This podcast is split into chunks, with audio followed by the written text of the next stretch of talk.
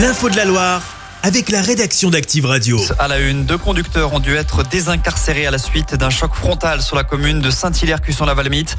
L'accident s'est produit en début d'après-midi. Une femme de 77 ans a dû être héliportée à l'hôpital Nord.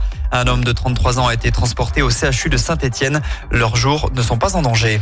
En revanche, hier soir, une sixième personne a perdu la vie sur les routes de la Loire. Une femme de 85 ans a été tuée sur l'A72. Le drame s'est produit à hauteur de Méon dans le sens Clermont-Lyon. Un camion et une voiture sont entrés en collision. L'une des occupantes de cette dernière est décédée dans l'accident. L'actu, c'est aussi le vent qui va souffler de plus en plus fort. La Loire est en vigilance jaune au phénomène depuis le début d'après-midi.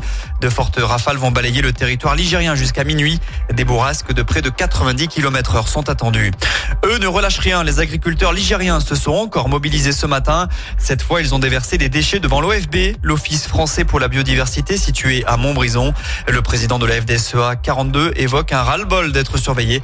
Les tracteurs ont ensuite quitté le forêt, direction l'Isère pour bloquer une nouvelle fois les plateformes de centrales d'achat cet après-midi.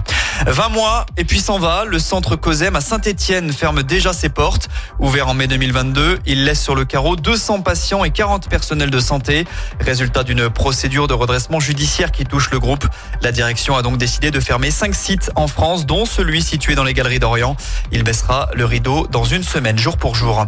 En foot, le COP Nord sera lui aussi fermé ce week-end à trois petits jours de la réception d'Annecy. La commission de discipline de la LFP a décidé de révoquer un sursis après l'utilisation de fumigènes face à 3 le 12 février. La SS devra donc faire sans les Magic Fans, mais également Mouefek et Wadji qui seront absents car blessés. En revanche, le capitaine Briançon sera bel et bien dans le groupe stéphanois pour samedi.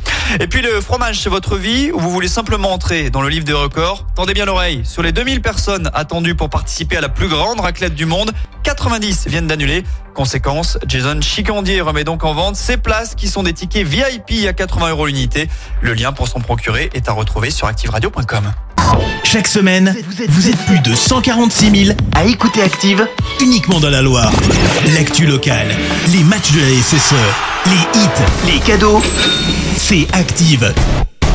Source Médiamétrie, IR local, habitude d'écoute en audience semaine dans la Loire des 13 ans et plus, de septembre 2021 à juin 2023.